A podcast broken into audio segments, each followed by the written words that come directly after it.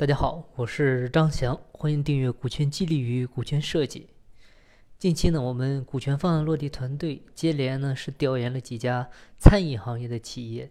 这个调研期间呢，我们发现餐饮业的股权设计呢，它跟其他行业、跟一般企业的股权设计呢，逻辑上是一样的啊，只不过是餐饮行业有它自身的特点啊。你比如，呃，这个门槛比较低啊，谁都可以进来，它不像那些。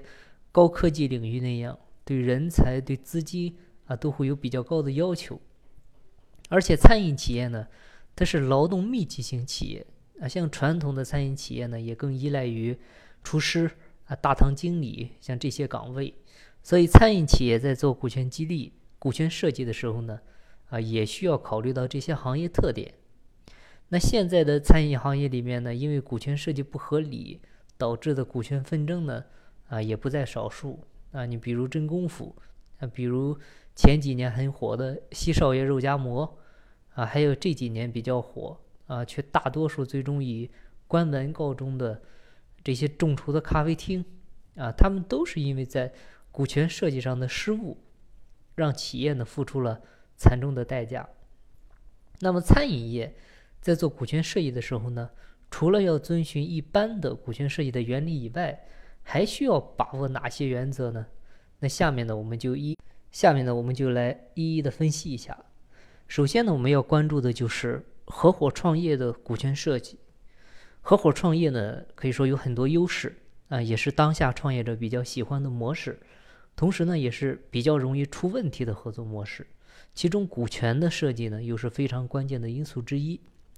我们讲一个可能合作成功的企业呢，必须具备。这么几个条件，第一个呢，就是必须有一个带头大哥；第二呢，要有一帮志同道合的小兄弟；第三呢，大家都有一个创业者的心态；第四就是分工要明确，你像谁负责营销，谁负责财务，谁负责这个运营，这个都要搞清楚；第五个呢，就是股权设计一定要合理。那么，怎样进行股权的设计才合理呢？首先，带头大哥呢，一定要保持着大股东的身份。其次呢，要让小兄弟们呢有安全感。像合伙人在五个人以下的时候呢，带头大哥的股份通常会超过一半儿啊，占股五十一以上。那如果说合伙人超过五个人以上，你比如十几个兄弟了，这个时候呢，这个带头大哥的股份呢，其实可以不必再过一半儿啊。你这样那些小兄弟们呢，他就有了能够干掉带头大哥的可能性。嗯，这样的话呢，大家都会觉得安全。啊，就不会轻易闹掰。其实换一个角度来看呢，不给带头大哥绝对的权利，其实也也是对他的一种保护啊。因为绝对的权利呢，会产生绝对的腐败。另一方面呢，这样的股权设计呢，使得这些小兄弟们呢，也可以提意见啊，就是大家都会有参与感和成就感啊，也有助于团队凝聚。同时呢，带头大哥的存在呢，也让这群人很自然的就有了主心骨。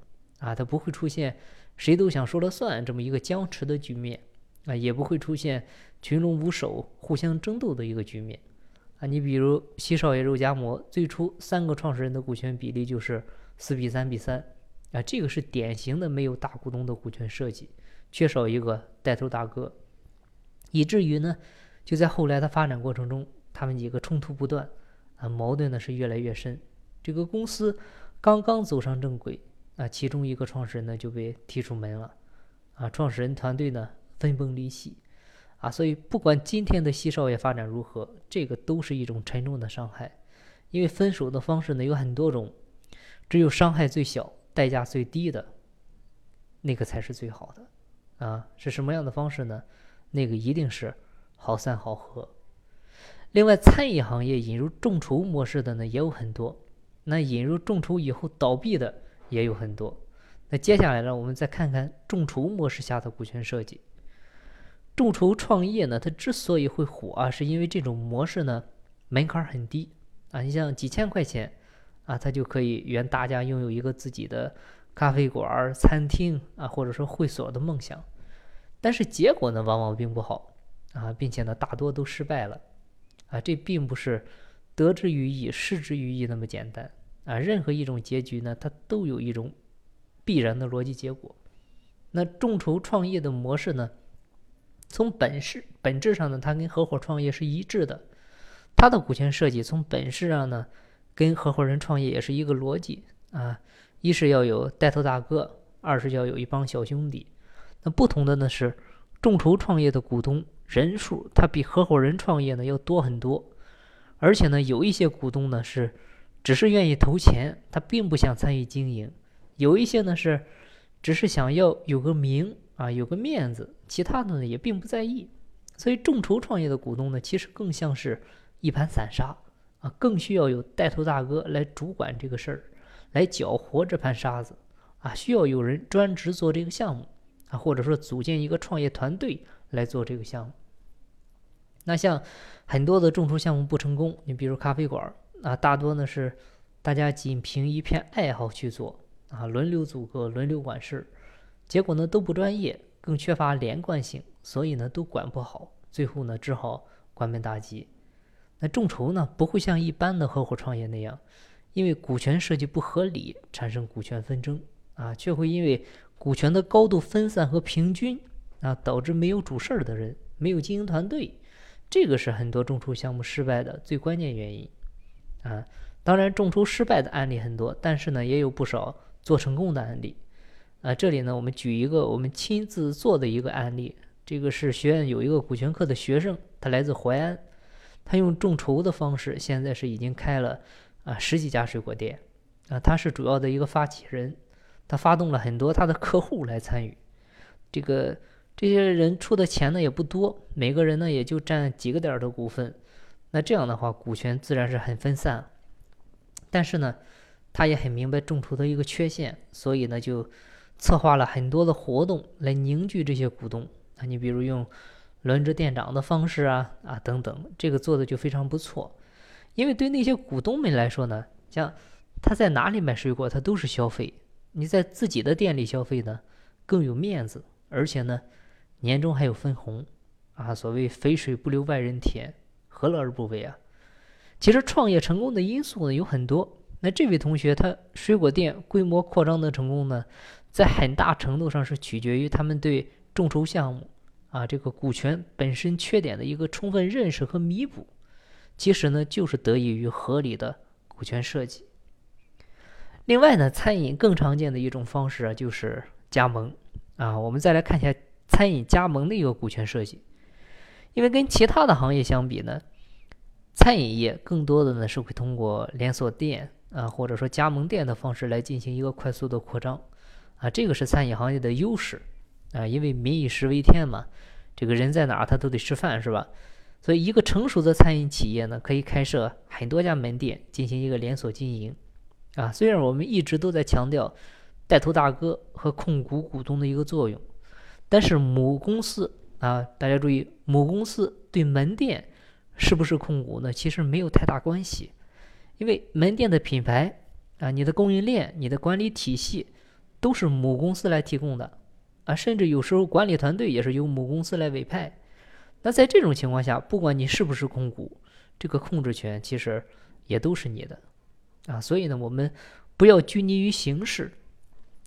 那基于连锁门店这样的特殊性，这个门店的股权设计呢，其实就完全可以面向社会进行众筹啊，包括面向员工众筹。这个模式呢，很简单的逻辑就是，一方面用别人的钱干自己的事儿，另一方面呢，员工感觉是在给自己干，他更有主动性。你这样的话就是一举两得。我们之前做过一家济南的一个餐饮众筹的案子，它是一个集团制公司。他下面呢有好几个餐饮品牌，在济南的规模做的还可以。当时呢，他旗下新新做了一个品牌，这个品牌下的一个门店呢，就是用众筹的方式做的。就他把股权的一半卖给了门店的六七个员工，另外的一半呢卖给了朋友，卖给了客户。这个老板呢基本上没出钱，但是呢，因为品牌管理都是母公司的，所以门店呢要向母公司上缴品牌费用、管理费用。啊，所以这个母公司没有出资，但是门店百分之五十以上的利润却是母公司的。啊，同时呢，因为股权设计啊，使员工通过众筹成为了股东，这个心态改变，责任心呢也增强了，这个门店的生意呢就非常不错。其实无论哪个行业，股权设计最终的目的呢，还是要让企业做的更稳、更久。啊，在做大和做久之间，做大和做精之间呢，我们更应该选择做久和做精。啊，你不能为了做大把企业给做散啊，甚至做死了啊。所以宁愿把企业做小、做简单、做慢一些、做长久一些，做的有灵魂。哎，也不能为了为了上市而上市，为了做大而做大。啊，你不能为了赚钱而不考虑未来。你像强江南，为了上市。啊，赌了一把，结果呢，现在非常被动。再就说大娘睡觉，啊，只顾发展，却忘了培养接班人，最后呢，被迫把股权转让给了别人。所以，一旦主动权你让给别人了，你就没办法左右公司的发展。最后呢，发现自己的孩子已经不是自己的了。啊，你把孩子养大了，结果跟别人姓了，这个就太悲哀了。所以，我们中国企业呢，其实目前不缺大，也不缺快。缺的呢是慢和精啊，缺的是有灵魂。其实，做一个五百强的企业呢，并不如做一个一百年的企业更能赢得尊重。所以，做企业呢，应该是有所为，有所不为啊，去追求做慢、做精，做的有灵魂、有长久的生命力。我想，这个才是当代企业应该找准的一个发展方向。